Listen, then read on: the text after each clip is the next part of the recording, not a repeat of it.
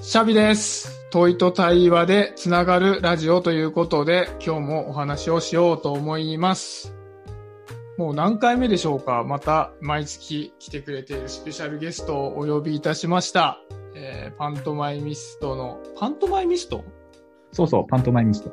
パントマイミストのマーサと、もうブロガーでしょうね、これはね。ブロガーのユモティでございます。よろしくお願いします。よろしくお願いします。お願いします。もう5回ぐらいだよね、マーサはね。そうですね。ありがとうございます。本当ありがたい。これはね、楽しみにしてるから、毎月。かね、いや、なんか、俺もかなりね、あの、毎月の楽しみになってます。いや、ありがたい。でね、さらにありがたいのは、この3人の LINE グループで、こういうことをちょっと話したいよっていうのをね、いろいろシェアしてくれたりするっていうのが、すごい嬉しくて、で、今回ちょっと話そうとしてたのも、マーサの方から、その問いかけがあって、うん。まあ、ブログを紹介してくれたんだけど、この、まあ、投げ銭に関するブログだったんだけど、それに興味を持ったきっかけみたいなのを教えてもらってもいいですか、最初に。なんか、俺、そのパントマイムのパフォーマンスをこれまでやってきた中で、まあ、ただのその舞台に出演するとかイベントに出演する以外に、その大道芸っていう形で、自分のパフォーマンスを見せて、見てくれた人に対して投げ銭をもらうっていう、そういうマーケットで、まあなんかまあ、まあ仕事というか、うん。まあ、活動したことも、まあちょっとあって、うん。その時にね、投げ銭っていう感覚がなんとなく自分の中であった。うん。で、それは、その自分のパフォーマンスに対しての対価を投げ銭からいただくっていう感覚だとね。まあ、例えば、一ネタ、まあ5分、なんだろううんまあ見えない壁をこう触って最終的に潰されちゃったっていうパフォーマンスをやりました。うん。うん。で、あ、なんかすごいなんか見えない壁に押されてなんかこうぺちゃんこになっちゃった。あ、なんかすごい面白い表情した。自分が見てた、見ててもなんかすごく面白いし、なんか一緒に連れてった子供もすごい喜んでくれた。あ、マーサさんの芸って本当面白いね、素晴らしいね。じゃあちょっと投げ銭でじゃあ500円帽子の中に入れようかしらって言って、まあその人は僕のそのパフォーマンスの対価に対して500円を払ってくれた。うん。それが僕にとっての、まあ、その投げ銭っていう概念というか、投げ銭なんだろうなっていうふうに思ってたんだけど、うん。どうやらその最近のその投げ銭って言われている概念がなんかちょっと変わってきているような感じがして、そうだよね。紹介してくれたブログも、そういう対価としての投げ銭って感じの話ではなかったよね。うん。で、この人は、まあ、ノートっていうブログのそのプラットフォームでうんうん。自分のコンテンツを上げたと。で、まあ、それに対して、ノートのその機能で、ファンだって、なんかそのお金を払ってくれる機能があるでしょ？うん。で、それをまあこの人は投げ銭っていうふうに置き換えていってるんだよね。で、どうやらノートを発信して、そのノートを読んでくれた人たちが投げ銭をしている感覚っていうのは、俺がさっき言ったみたいな、そのコンテンツの対価に対してお金を払う、投げ銭をしているんではなくて、そのノートを書いてくれた人を応援したいとか、ちょっとなんかこう寄付をしたいっていう意味でお金を払っているんではないかっていうふうにまあこのノートに書かれていたんだよ。書いてあったね。うんうん。だからなんかちょっと自分が思っている投げ銭という感覚と、この人が書いている投げ銭という感覚が全然違っていたので、すごくちょっとびっくりしたのね。確かにね。うん。で、まあこれちょっと我々のなんか業界みたいな感じ、業界の話みたいになってくるんだけど、そうなってきた場合、今、そのビジネスモデルとして、じゃあ大道芸で投げ銭をもらってね、なんかある種生計を立てるっていう人の場合、自分のパフォーマンスの精度を上げるとか、自分のパフォーマンスをすごくこうなんか、なんていうのかな。内容をめっちゃ充実させて、今まで500円しかもらってなかったものを、じゃパフォーマンスの精度を高めて、5000円払ってもらえるようなものにするっていうことを、パフォーマンは考えてはダメで、むしろ、なんかちょっと弱さを見せるというか、もっと僕を応援してほしいんですと。で、お客さんからもうちょっとなんかこういうことをやりたいんだけど、全然お金が足りなくて、いろいろ資金不足なんで、むしろ応援してくださいっていう風なスタイルで、パフォーマンスを見せないと、投げ銭のお金が入ってこないんじゃないかな、みたいなことを思ったんだよ。なるほどね。まあ、確かに、なんか僕は、そのパントマイミストの芸で、その路上で投げ銭をもらう立場の気持ちがわかんないから、あ、まあ確かにそうか、あの、マーササイドで言ったらそんな感じかっていうのを思ったわけ。うん。で、確かに、ノートとかでサポートをするっていう感覚と、大道芸に対してお金を払うっていう感覚は違うなと思ったのね。うん。えっと、昨日か一昨日し僕、まあ渋谷に勤めてるから、まあ、渋谷でよく歩いてんだけど、うん。渋谷に、まあ、いたんだよね、大道芸の人が。お駅前にね。で、それは、あのーもう止まってんのね、初め。で、お金入れたら動きますみたいなのあるじゃん。あ、はいはい。スタチューパフォーマンスです。スタチューパフォーマンスっていうの？うん。で、あれってさ、まあ、お金を入れたら動きますだから、いわゆるもう購入に近くて、お金を入れない限りは動かないわけじゃない。そうだね。パントマイムは初めから動いてて、それに対して払うけど、それよりもっと極端で、初めに対価が、まあ、あるっていう状態だから。より、いわゆるさっきのノート的ではないよね。うんうん。そうだね。で、まあ、じゃあパントマイムを見せてもらって、で僕がお金をこう入れるとしても、やっぱり感覚的には例えば子供と一緒に遊びに行ってたらそこにパントマイムしやってる人がいて、子供はすごい喜んだから、うん、あまあ、これに対してお金払わないというわけにはいかないだろうみたいな感じで、うんうんまあじゃあこのぐらいかなって感じで払うかなって感じでした。応援っていうよりはね、うんうんうんうん自分とパントマイムやってる人に関係性もないしね。うんうんうん。確かに。で、やっぱり、なんかそれと違って、そのノートもそうだし、あの、自分のさ、まあ、よく知っている人とかがさ、うんなんかノートですごいいいのを書いて頑張ってるよみたいなのがあったりするとさ、やっぱさ、ちょっとサポートしたいなって気分になったりするじゃない？うんうんうんあの、全然知らない人とかじゃなくてもねうん。うんうんうんで、その感覚って、やっぱりそのいいものを見せてもらったっていうか、ああ、すごいこの人は頑張ってこれを出したんだなとか、勇気を持ってこれを書いたんだなとか、うんうん。その人のこう内容っていうよりも、その人のチャレンジに対する。対価だったりっていうんで、うんよりその人に対して払ってるっていう感覚があるんだよね。うんうんうんそう。だからさっきのまあ弱さを見せたりっていうことにもつながってくるのかなって思うんだよね。うん。それさ、シャビさ、全然知らない人だったらお金を払わないってことなんですよ。えっとね、僕はね、全然何の関わりもない人だと、あんまり払いたいっていう感覚にならないかな。そう。じゃあそのコンテンツの質を見て、まあかなり自分にとって有益な情報だったら、まあお金を払う。まあある種、その交換経済というか。えっと、それもね、あんまない。あ、そうなのすごいいいブログを書いてるのにたまたま行き当たったとしても、うん。僕はそれがその有料のコンテンツじゃない限りは、まあ、サポートみたいな風にはしない多分自分のある程度身の回り感のある人だけだねやるとしてもなるほど。うんこれユモティの感覚はどうだろうね？もらうユモティはねブログをいっぱい書いてるからもらう方の気持ちと多分出す方の両方分かりそうな感じがするけど僕ね、最初にノートで文章を書いたときに、コルクの佐渡島庸平さんっていう。うんう。ん二人も多分知ってると思うんだけど、あの人がサポートをくれたのね。えー。一記事目の時に。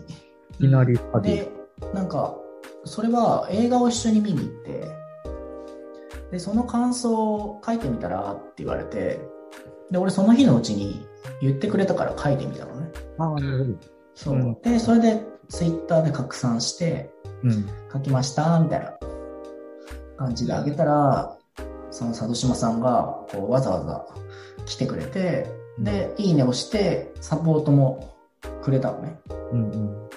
で、それがなんか、そのなんだろう、推進力みたいになって、うんうんうんうんうんあ次書こうっていうエネルギーにやっぱりなったのよ。サポートの金額じゃなくて、うんその行為っていうか、ううん。その額じゃないんだよね、やっぱね。一回そうやって応援してもらったっていうのが、次を生み出すんだって気づいたの、その時。うんうんううんん、なるほどね。うん。だから、僕もなんかノートで、なんか渾身の記事やな、みたいなとか、うん初めて書きました、とか、っていう人を見かけたら、うんさ額はそんなに出さないけど、うんそのサポートっていう行動を一回起こすっていうのはやってる。へえそれはやっぱ自分がそういう風な経験があったからうん。嬉しいだろういい循。環になるだろなるほど。う。うん。いいね。自分のものをなんか買うよりん豊かなんだよね、やっぱりね。それはすごいさ、実際さ、今さ、値段じゃないみたいなことを読むって言ってたじゃない。うん。結局さ、その、あ、それをしてくれたんだって感覚がすごい強くてさ、で、結構、あ僕はそんなに多くない。いや、そういうブログそんな書かないからあれだけど、うん。結構ね、必然性があって、その、まあ、サポートをしてくれたなっていう感じがある時があって、うん。うんで、その時に、すごいこのサポートが豊かだなと思ったのは、なんかその、さっきマーサと話してた、その自分自身を売って、それに対してサポートを得るって感覚よりもむしろ、うん例えばだけど、まあ、サポートの額って100円とか500円とかじゃない。うんまあ、じゃあ100円でいいや。その100円をさ、じゃあ誰かが自分に対してサポートをしてくれて、ああ、よかった、すごい嬉しいわ。どの人がサポートしてくれたよ。で、その100円を僕がマーサにさ、うんやってさ、うんうんマーサが、ああ、そっか、渾身のノート書いたよ、よかった。で、そマーサがその100円を誰かに渡してさ、やっても、うん。だ誰も得も損もしてないんだけどさ、うん。もう初めに100円渡した人ぐらいのもんで、ずっと100円がうろうろうろうろしてるだけなんだけど、うん。結果みんなすげえ満ち足りたような気になってきて、うん。で、それって、さっきの、まあ、その、渋谷にいた、泊まってって、お金払ったら動くっていう、まあ、それのあり方を否定するわけじゃなくて、それはそれで、いいわゆる最も真っ当なやり方なんだけど、うん。そこって、その人と大道芸人の間で、完全に終わってしまう交換なんだけど、うん。そそのお金が勝手にどんどんどんどん回ることによって結果みんなが等しく得をしていくっていう、よりその幸福度がさ全体として高い動きにうん。なってるっていうのが、うん。なんか今のサポートのあり方なんじゃないかなと思ったんだよね。いやー、まさにそうだね。まあ、変な話さ、マーサと自分でさ、ずっとさ、100円を交換し合っててもさ、別に何も変わんないんだけどさ、うん。うん。二人ともなんか喜ばしくなってくるじゃん、どんどん。うんうんうんうんうん。そうそうそなんか得をしたっていうふうには思わないってことだよね。う。うん。なんか変な話さ、その、サポートしてもらった金額が100円か、1000円か1万円かってそんなに大きな差がなくて、うんその行為に対する喜びだったりするから、うんうん今はね、それで経済が回ってるなんてことはまだないけども、うんなんかそういう要素が増えていくと、うんなんかすごい楽しいなと思う。なるほど。あとあれだよね、あの、目の前の人と交換し続けないっていうのは大事だよね。回すってことだよあ、ね。うんじゃあマーサずっとやってちゃダメなんだ。そのなんかそう、だね。うん。うん。私が渡したからあなたが返す。私が渡したからあなたが返すってだけだと、それは止まってるのと一緒だから、確かにね。相手に渡したら、もう僕の方には返さなくていいです。とまでは言わなくてもいいけど、もちろん。うんだけど、俺じゃなくていいよ。お前の違うやつに回してあげてね。うん。っていうのももちろん言わないけど、うんそう。っていう最初のきっかけがその100円。ノートのいうサポートの100円だったりうん。するから、その人の感情とか行動を動かすのに100円を使うと豊かになるよねって話だよね。でさ、もっといくとさ、じゃあ、その100円が回り回った、じゃあサディから、佐渡島洋平さんからユモティにい行ったお金が、まあ、ユーモティから自分に来て自分がマーサに行ったとした時に、うん。そのことがモチベーションになってユーモティはすごいブログを書くようになりました。うん。で自分も書くようになりました。マーサもよりパントマイムをいや頑張るようになりましたってなった時にさうん。そこのギャラリーにいる人たちお金を別に払ってない人たちはさうん。それを見たことによって、あユモティのノート素敵って思うかもしれないから、うん。その外側にいる人にも別にお金の循環じゃないけど幸せがさ高まっていって、うん。でもしかしたらそっちがきっかけになってその満ち足りた人は誰かにまたやるかやり始めるかもしれないからそしたらそこで回っていくっていうことで言うとうん。お金払いましたやりましたっていうよりもうん。ある意味すごい効率がいいような気もするんだよね。うんうんあれだね、その、大道芸人さんが、その投げ銭をもらった時の、どういう風なリアクションをするかだね。